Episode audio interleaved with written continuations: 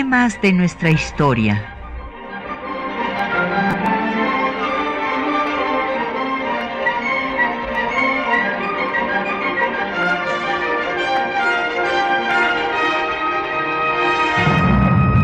Un espacio que difunde el conocimiento del pasado para comprender nuestro presente.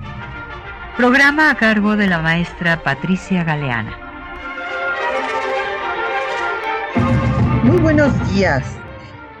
Pues un 19 de junio en 1867 fue fusilado a Maximiliano junto a Miramón y a Mejía en el Cerro de las Campanas de Querétaro, con lo cual eh, finalizó pues este intento por establecer en México un segundo imperio, eh, proyecto de Napoleón III y de los eh, conservadores monarquistas y clericales.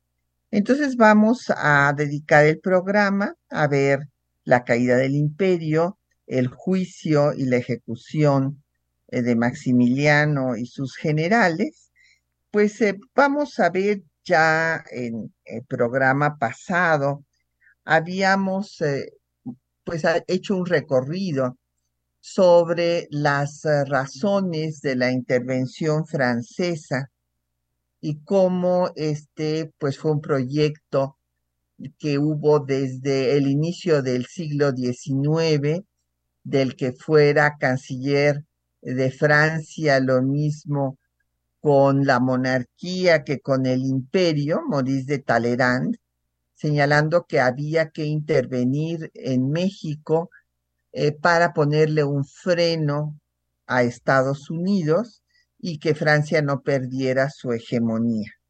Este proyecto no lo hizo Napoleón I, tampoco lo pudo hacer Luis Felipe de Orleans, pero Napoleón III lo retomó y va a ponerlo en práctica es muy importante destacar que eh, la intervención se pactó con los conservadores monarquistas desde el inicio de 1859. Hago mucho hincapié en esta fecha porque yo localicé las cartas correspondientes probatorias de estos hechos normalmente siempre pues se había dicho, pues Juárez tuvo la culpa porque dio una moratoria para no pagar las deudas eh, que tenía a los ingleses, a los españoles y a los franceses por dos años y por eso vino la intervención.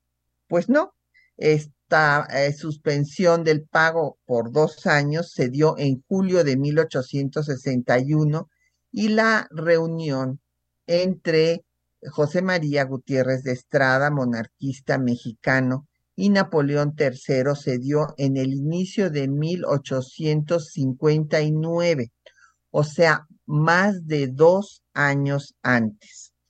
También uno de los mexicanos monarquistas, José Manuel Hidalgo, difundió que pues él fue el que sugirió que fuera Maximiliano, el emperador de México. Esto lo escribió en sus memorias y también es falso.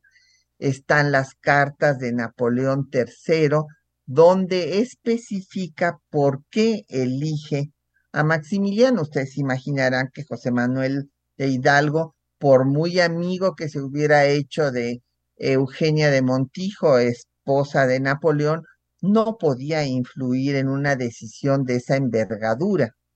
Eh, Napoleón toma esa decisión también mucho antes de que se entreviste siquiera con Gutiérrez de Estrada y la toma por razones políticas, de política exterior del imperio francés para distensar sus relaciones con el imperio austriaco presidido por Francisco José, hermano de Maximiliano y elige a Maximiliano porque es liberal, igual que él, y porque le parece una persona dúctil, manejable, para decirlo eh, claramente. ¿Quién era Maximiliano y cuáles eran sus antecedentes? Bueno, Maximiliano eh, era el eh, segundo hijo de Francisco Carlos y Sofía, los archiduques de, Austria, y nació en el castillo de Schönbrunn. su hermano mayor, Francisco José, pues es el que heredó la corona del imperio austrohúngaro. Fue formado por Enrique de Bombeles, un maestro de ideas liberales, y una de sus más grandes influencias es la de el socialista utópico alemán Leopoldo von Stein, quien en su obra establece que el Estado debe de gobernar y estar por encima de los diferentes partidos políticos. Este es un punto muy importante porque justo es lo que va a querer hacer Maximiliano. Maximiliano era nieto de eh, pues, su, su abuelo José II de Austria, se había caracterizado por someter a la Iglesia Católica dentro de los dominios austriacos.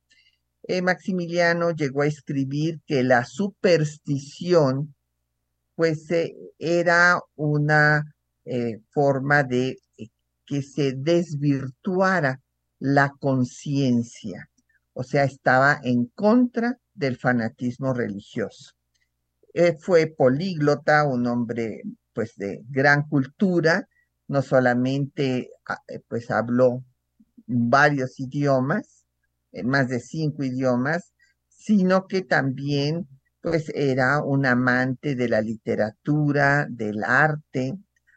A él eh, le hubiera gustado ser marino, se dedicó a viajar antes de tener algún encargo por parte del emperador de Austria, su hermano Francisco José.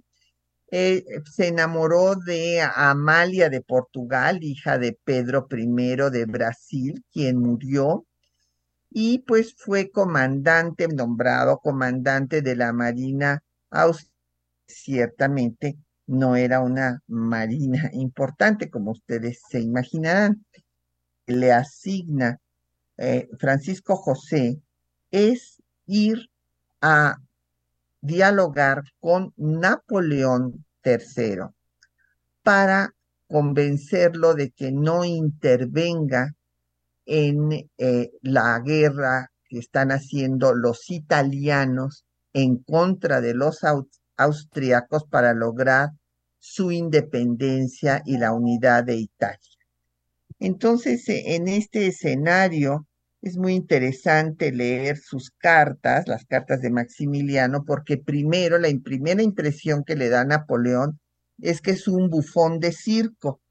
Eh, ¿Por qué? Porque pues le parece un hombre, eh, pues un advenedizo que se ha coronado emperador sin, sin tener eh, un origen eh, dinástico, pero después Napoleón lo envuelve a Maximiliano y lo convence de que no se preocupe, que no va a intervenir en Italia.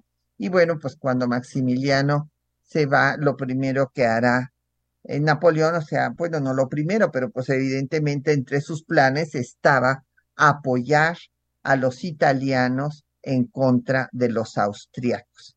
Es interesante ver que en ese año de 56, que es cuando eh, Maximiliano va con Napoleón, Ignacio Comonfort está, como ustedes recordarán, como presidente interino en tanto se promulga la Constitución de 1857 y empieza a haber ya los conatos pues de guerra civil, de rebeliones, eh, se revela Antonio Aro y Tamariz, financiado por el obispo de Puebla, Pelagio Antonio la Bastida y Dávalos, en contra de leyes que habían venido dando los liberales al triunfo de la revolución de Ayutla, como fue la ley Juárez, que limitó las facultades de los tribunales eclesiásticos y militares.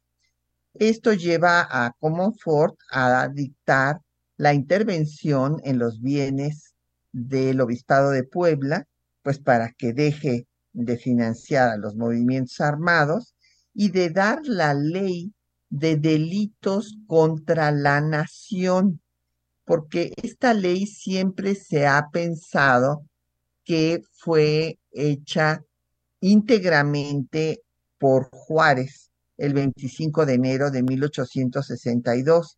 Pero lo que hace Juárez es eh, ampliarla, pero ya eh, se había dado desde el 56, porque eh, pues recuerden ustedes que había la amenaza desde el gobierno del propio Santa Ana de que los monarquistas estaban negociando traer a un monarca de verdad a establecer un segundo imperio.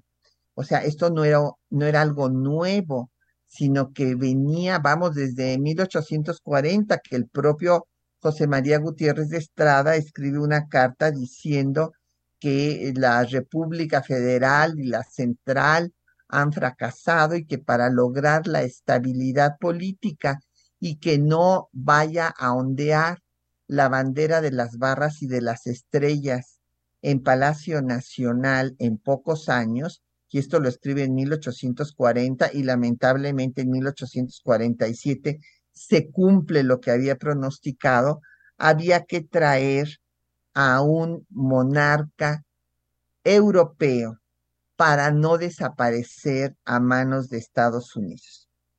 Entonces, pues, esta idea lleva, estas conspiraciones monárquicas llevan a que se decrete esta ley de delitos contra la nación, en donde se condena con pena de muerte cualquier acto de invasión en contra de la integridad y la soberanía nacional.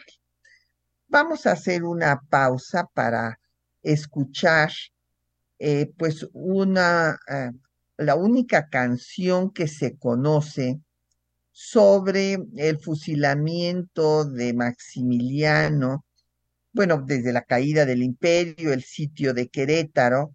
Esta fue recogida por mi querido maestro, porque tuve el privilegio de ser su alumna, el maestro Vicente T. Mendoza, que se dedicó a recopilar estos textos en una obra que se llama La canción mexicana.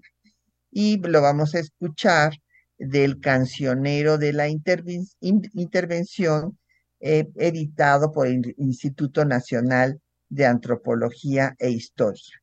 Escuchemos.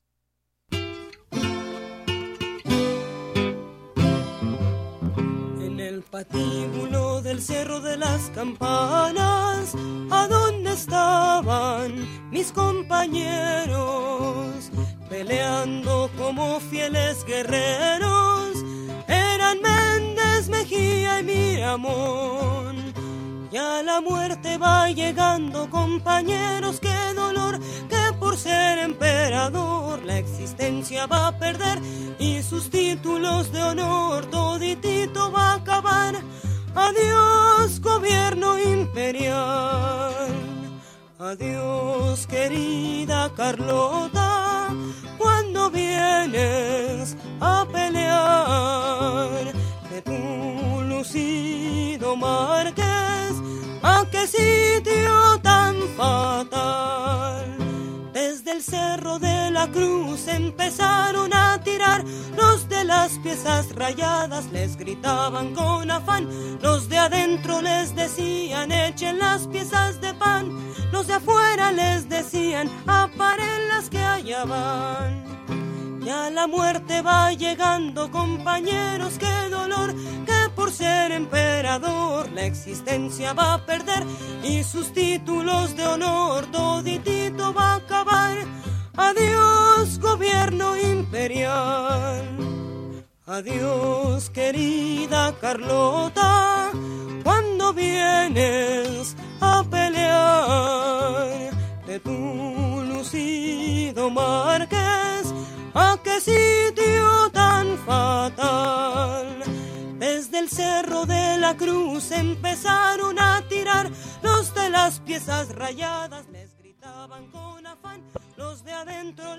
Bueno, pues ahí tienen ustedes esta canción eh, sobre el sitio de Querétaro.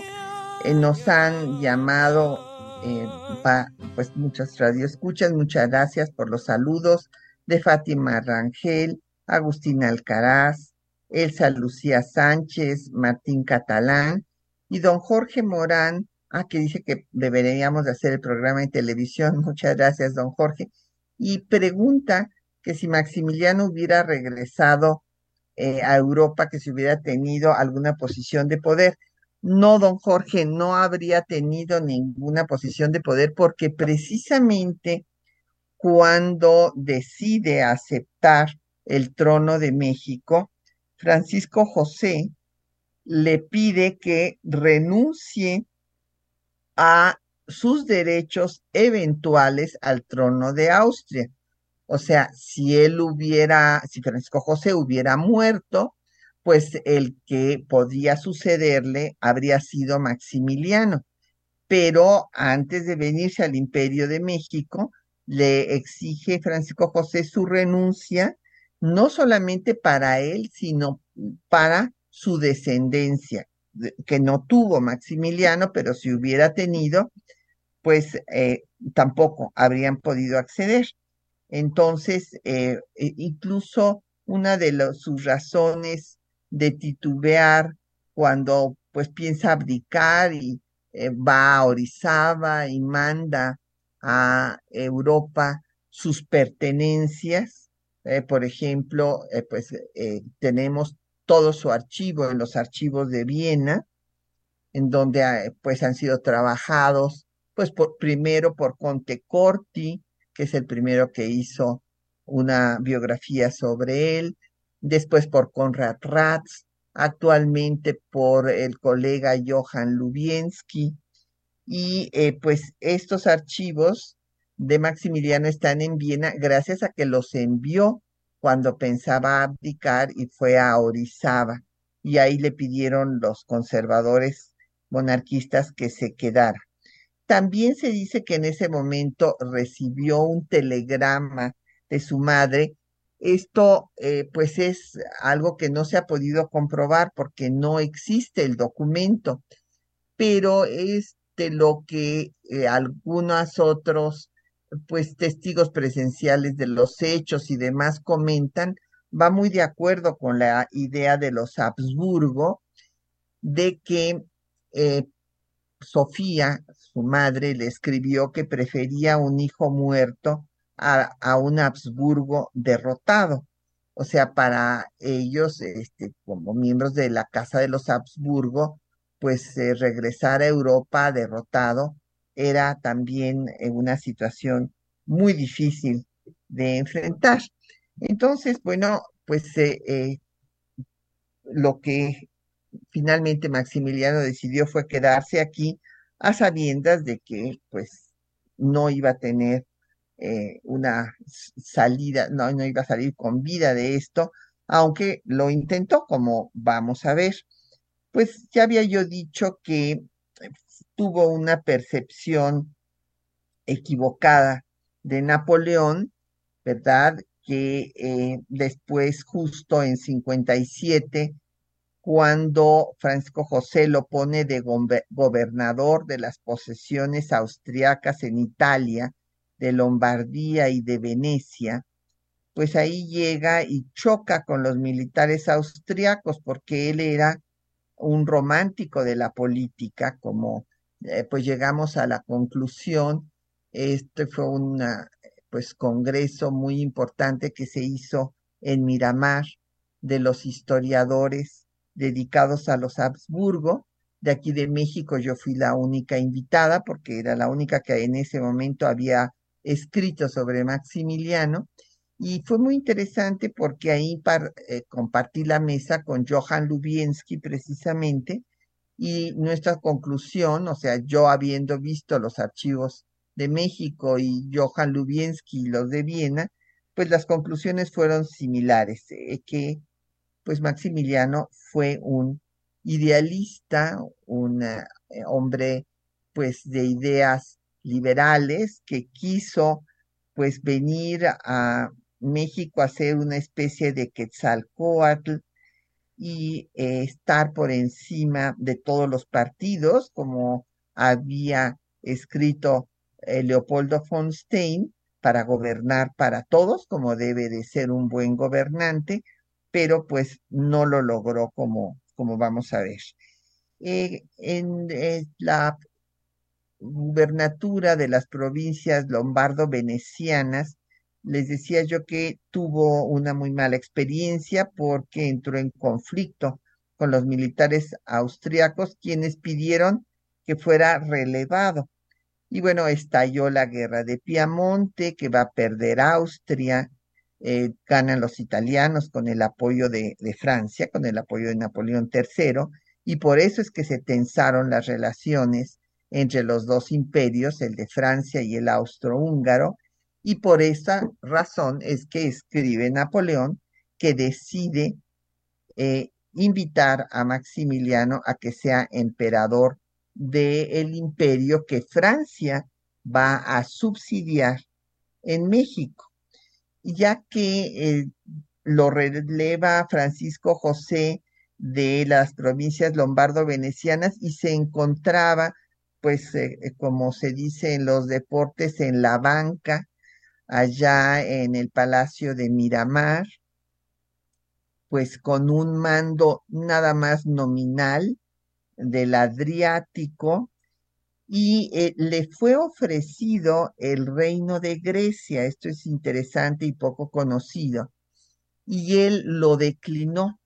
Dijo que el pueblo griego ya había tenido su momento de esplendor y que no vislumbraba que fuera a tener otro momento igual.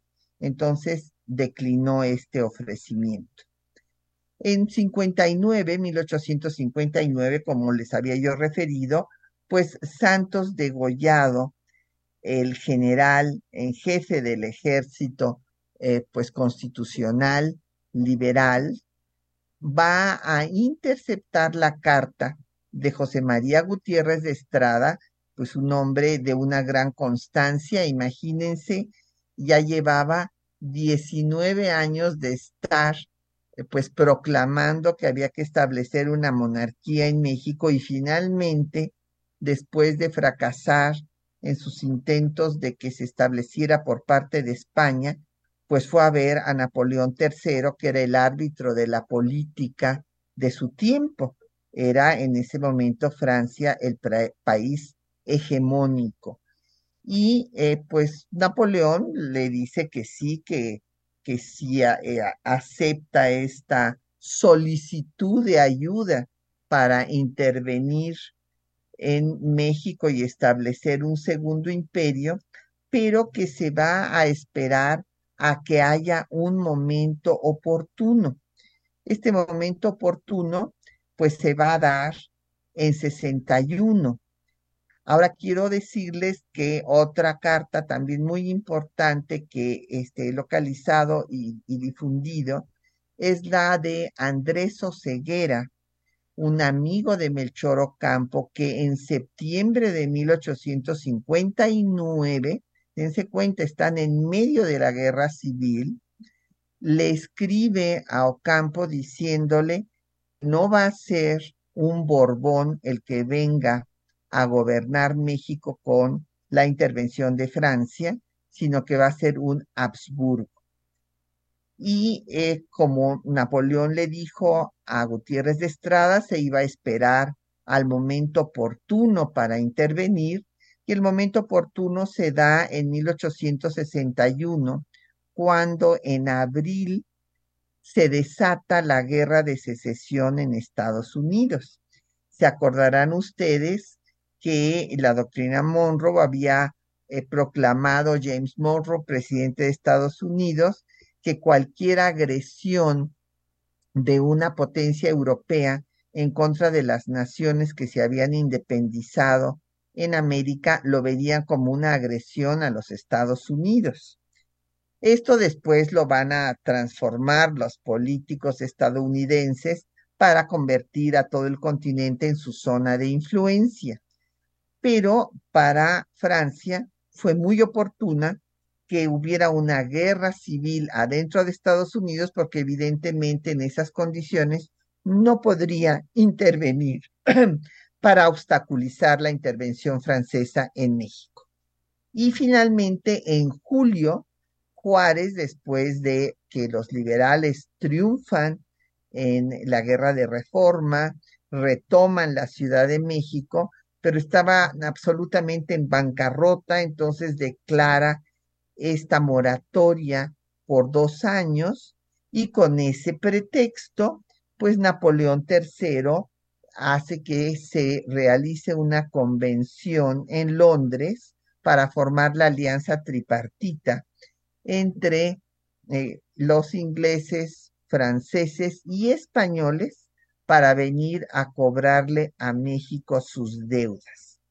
Eh, va Juárez a enterarse de esta eh, pues acción gracias a don José de Jesús Terán, este notable diplomático mexicano originario de San Luis Potosí, que lo va a alertar al gobierno de Juárez de todo lo que venía y entonces Juárez suspende la moratoria en noviembre de 61.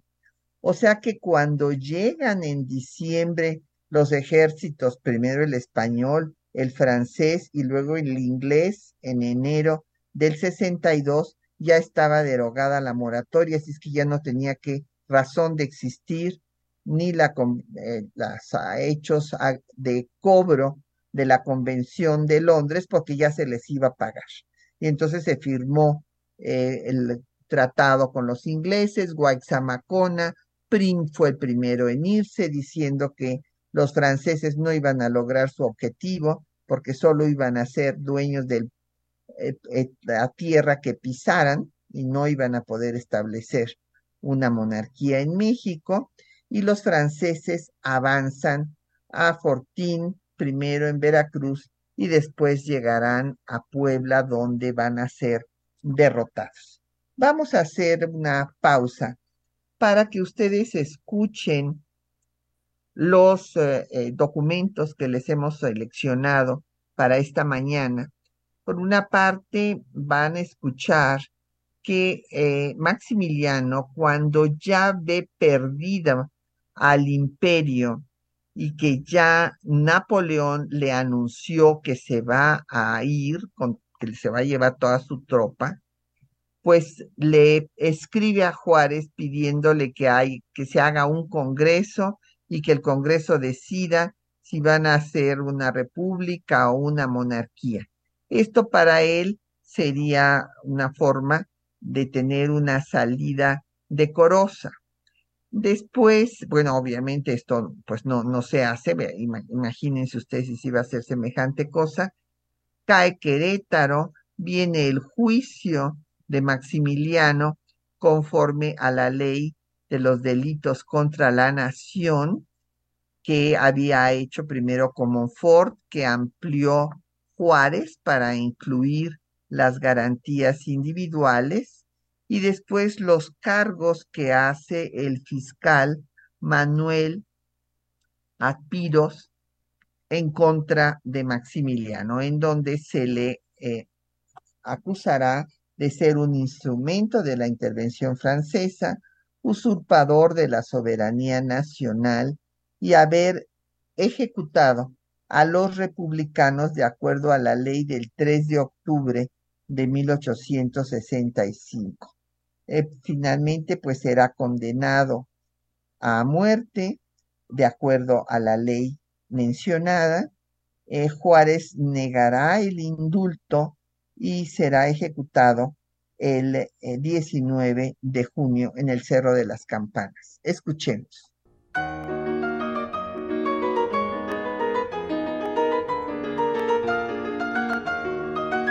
Ante la inminente caída del Segundo Imperio, Maximiliano escribió al presidente Benito Juárez pidiéndole convocar a un Congreso. El Congreso resolverá, primero, si la nación quiere el imperio constitucional, segundo, si la nación quiere la república. El archiduque austriaco sabía que se votaría por la república. Esa sería una salida digna para él.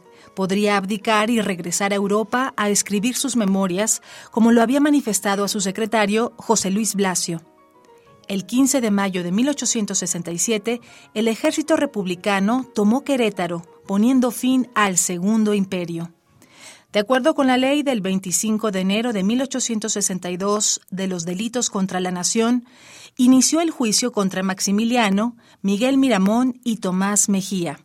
El gobierno, encabezado por Ignacio Comonfort, había decretado la ley para castigar los delitos contra la nación, el orden y la paz pública en diciembre de 1856 en contra del levantamiento del conservador Antonio Aro y Tamariz, auspiciado por el obispo de Puebla, Pelagio, Antonio Labastida y Dávalos.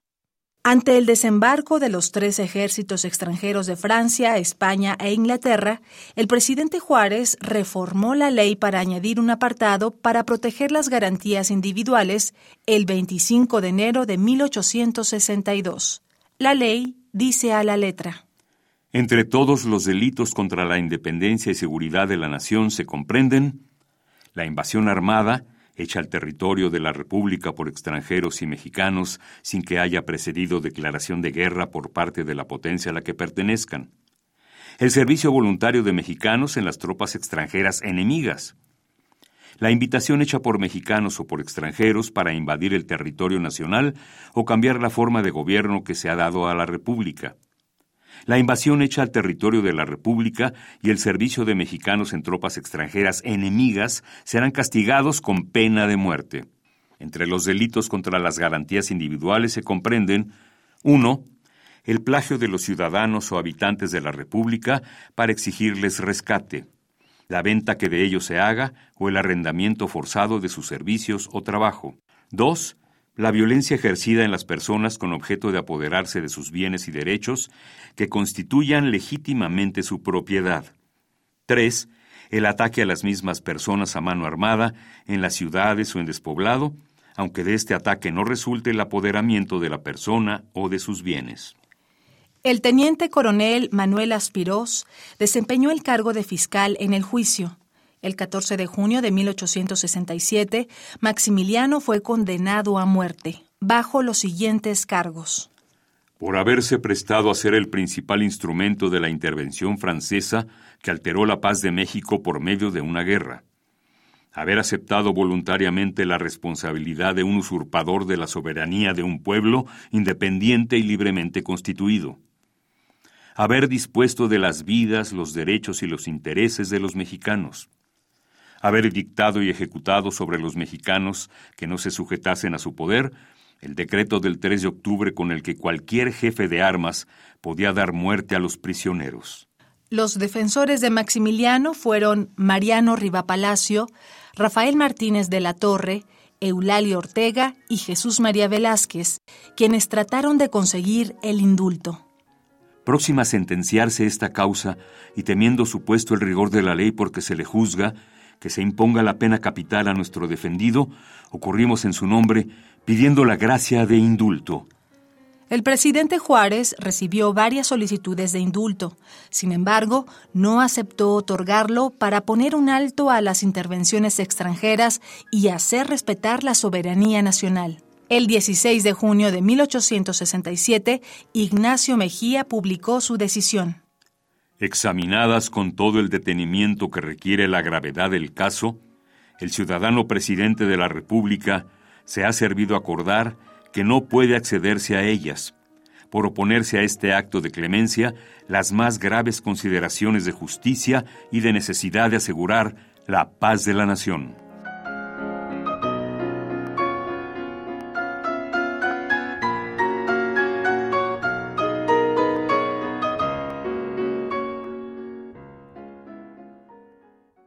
Ustedes los textos que les habíamos anunciado y pues nos han mandado también por las redes eh, sociodigitales varios mensajes. Viviana Cruz me pregunta que si Maximiliano hubiera regresado a Europa, ¿qué hubiera hecho? No, pues eh, eh, así como estaba la situación, nada, o sea, no habría tenido, porque se habría tenido que esperar a que Francisco José se muriera. Imagínense ustedes que Francisco José se murió hasta 1916, vivió todavía muchos años, entonces habría tenido que esperar para tener un cargo hasta entonces.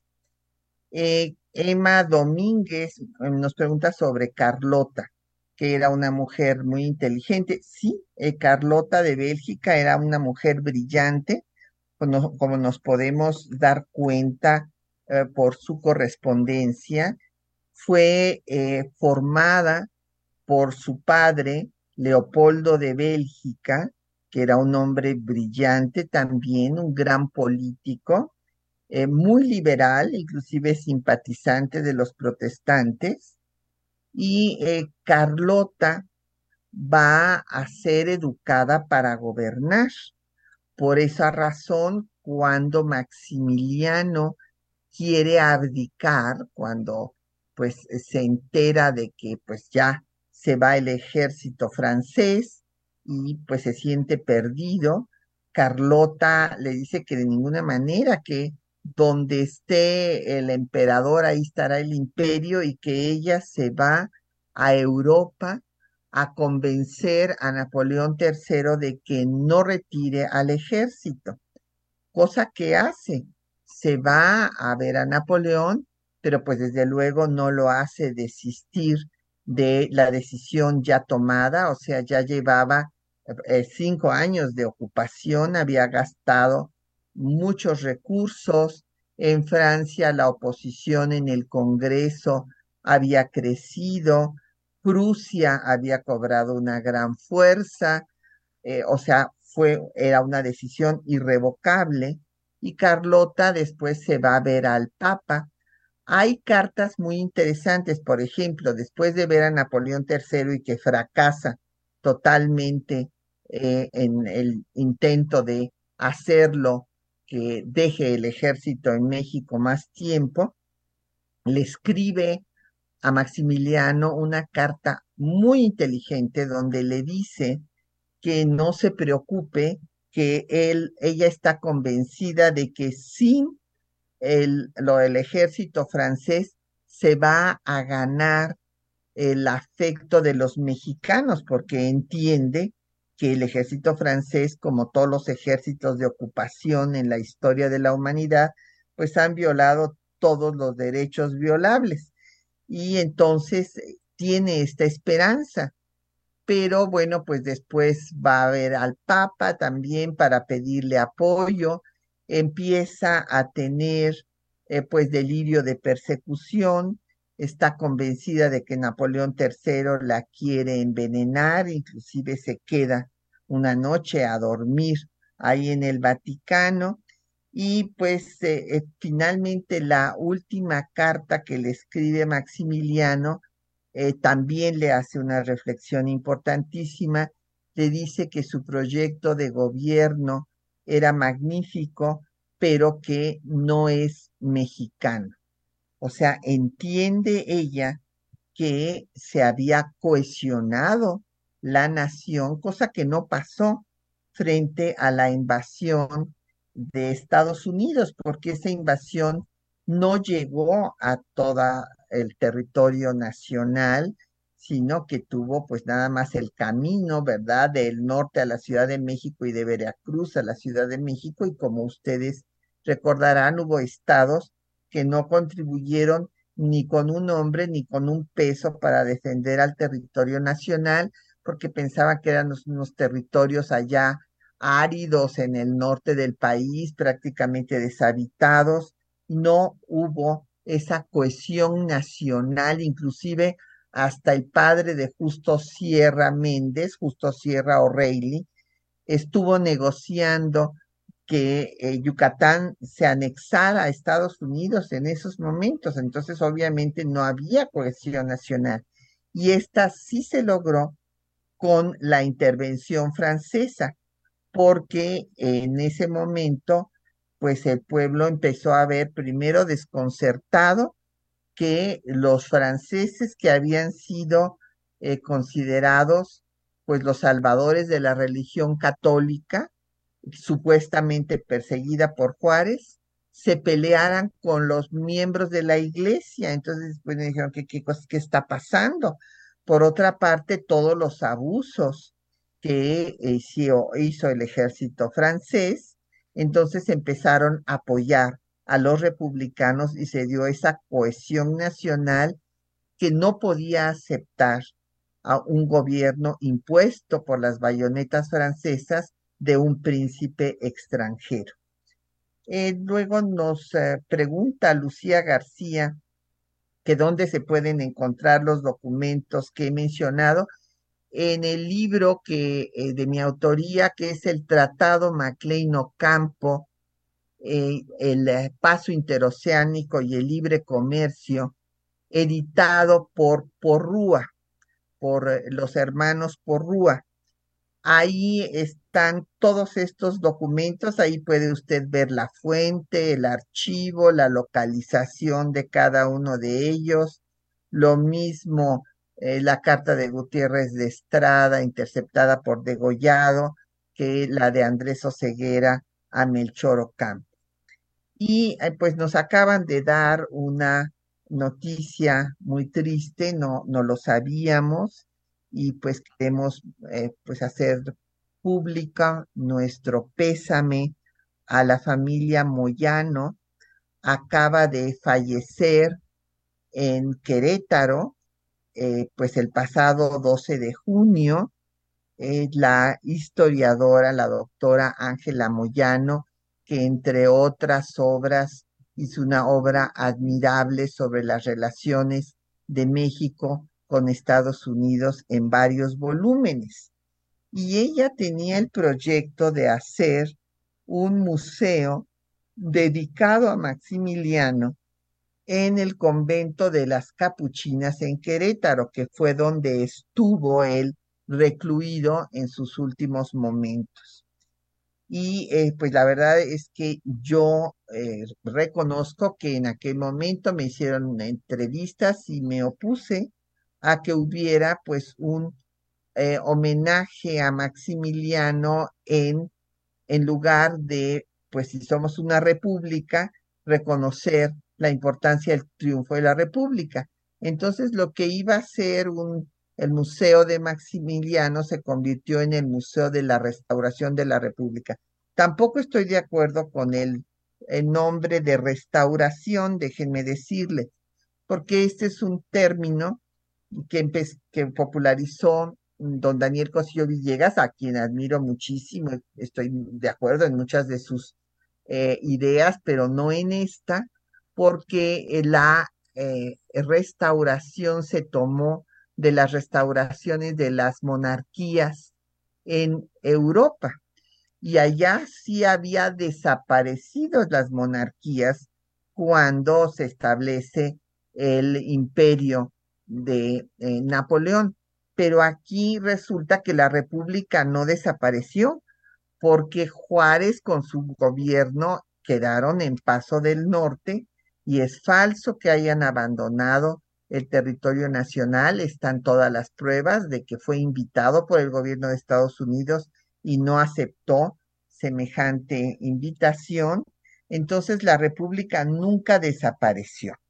Pero bueno, este, le mandamos también nuestras condolencias a todos los colegas que trabajan en el Museo de la Restauración en Querétaro, en donde por muchísimos años pues participábamos con la doctora Ángela Moyano en sus congresos anuales. Vamos a escuchar otro poco de música antes de finalizar el programa. Vamos a escuchar el corrido a Maximiliano, es una composición de Marciano Silva, eh, pues que era un militar y cantautor mexicano de periodo de la Revolución, él fue zapatista y este corrido está en el disco 150 años de la batalla del 5 de mayo. Escuchemos.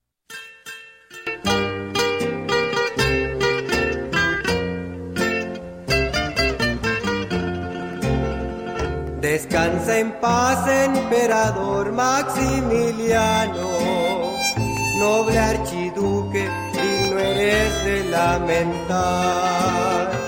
Príncipe de Austria, fuiste traído por engaños, abandonaste a tu mansión de Miramar. ¿Por qué dejaste esos países donde en unión de tu Carlota y vivías? ¿Por qué viniste a desafiar al indio Juárez, siendo a la vez que a tu nación no la ofendía? Al en el cerro de las campañas, acompañado de Mejía y de Miramón. No creas que fueron las armas republicanas las que quitaron su existencia en la ocasión. Fueron aquellos que una vez en Miramar te prometieron el imperio mexicano y que aceptaste sin ponerte a vacilar y contrariaste el poder republicano. Fue aquella ley del 3 de octubre que dictaste y que firmaste con puño firme y tranquilo. Y los primeros que con ella ejecutaste. Fueron Arteaga y Salazar, hombres muy dignos.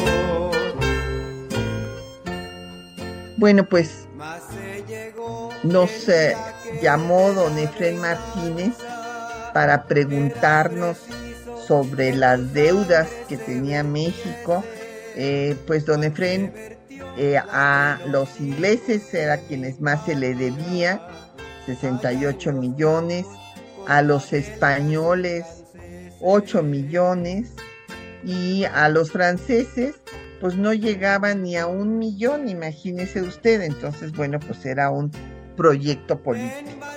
Eh, quiero destacar que eh, pues el gobierno de Maximiliano se puede dividir en tres etapas.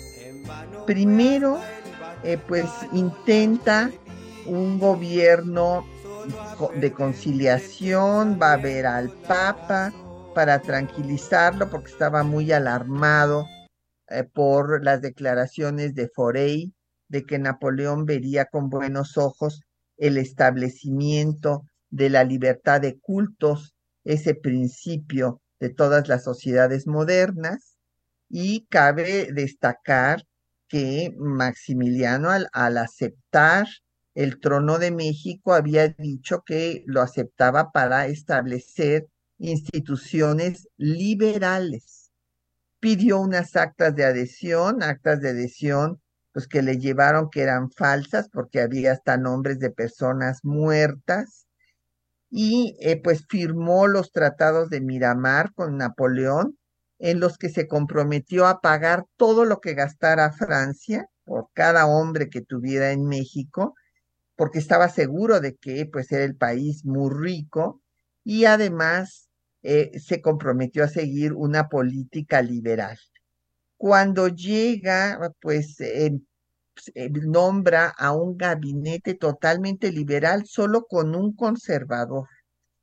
Y eh, pues se hace un proyecto de concordato que le es rechazado por el Papa, en donde quería establecer la libertad de cultos, aun cuando eh, sí consideraba, reconocía que su imperio era católico pero que debería de haber libertad de cultos, quería ejercer el patronato que habían ejercido los reyes de España, o sea, era una mezcla entre la reforma liberal de 33 y la de 59.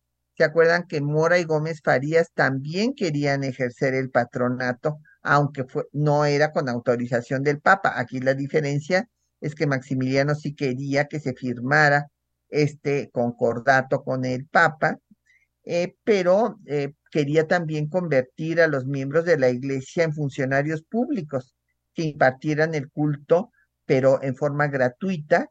Los bienes nacionalizados quedaban para el imperio y eh, pues obviamente este lo va, este proyecto pues lo va a rechazar el Papa.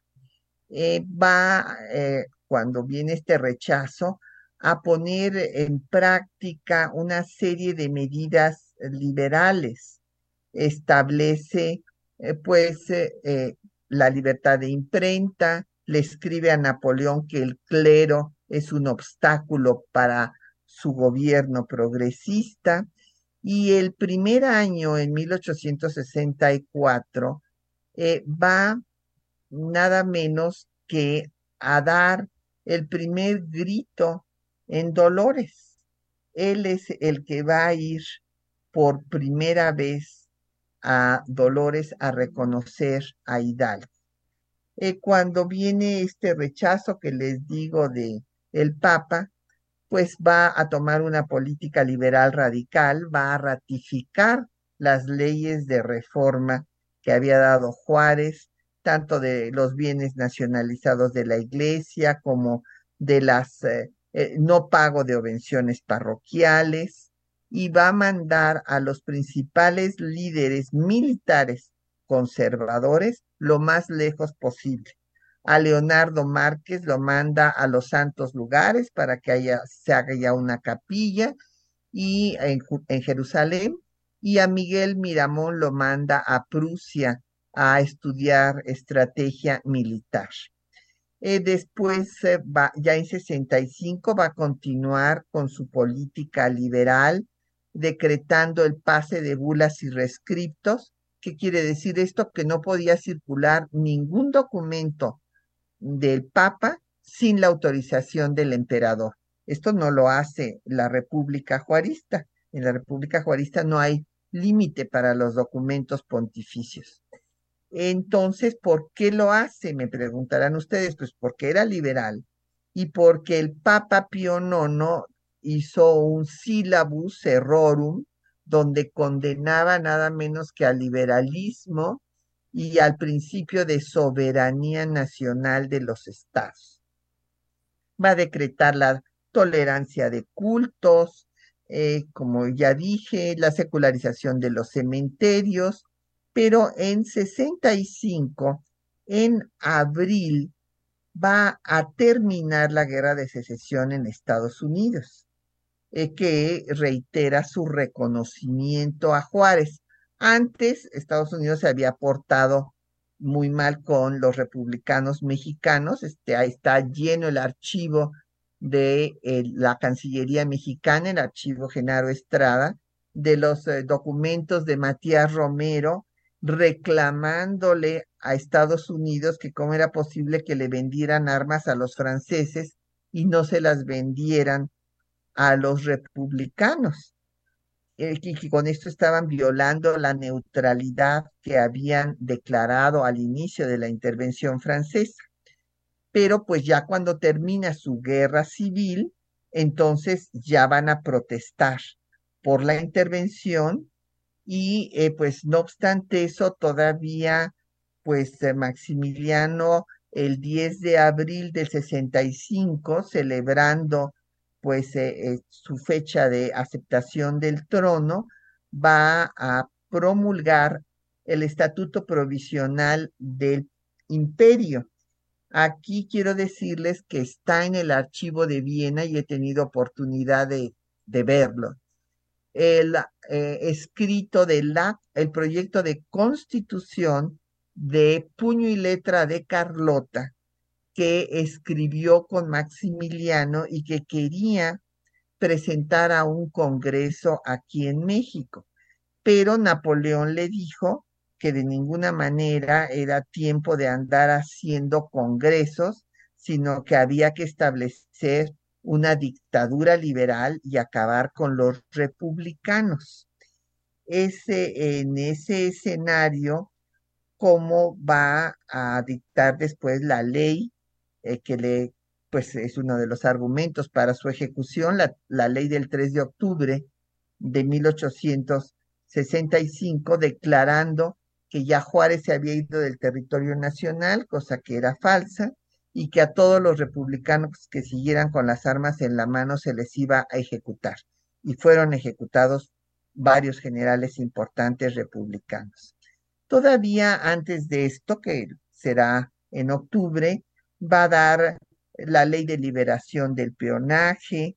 En septiembre va a inaugurar la estatua de Morelos, esa, esa celebración de la independencia se la dedica a Morelos, que está en la Plaza Guardiola. Y eh, pues después todavía da la ley de registro civil, la ley de instrucción pública, se dedica a hacer una, la legislación es abundantísima, hay una publicación solamente eh, con la legislación del imperio, legisla sobre todo en temas también de la marina, porque está fascinado eh, de, las grandes litorales con los que cuenta México. Pero bueno, ya eh, pues viene la caída cuando se van los franceses y su ejecución y Juárez no da el indulto, entre otras cosas porque así estaba establecido en la ley del 25 de enero de 1862 que tiene su antecedente con Comonfort. Pues ya nos tenemos que despedir.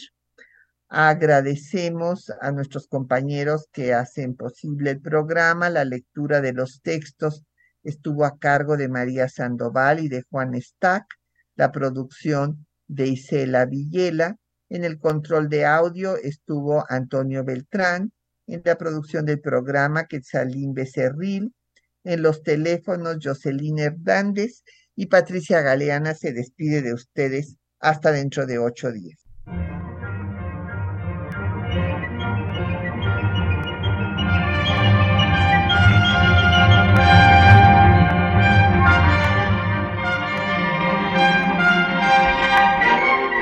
temas de nuestra historia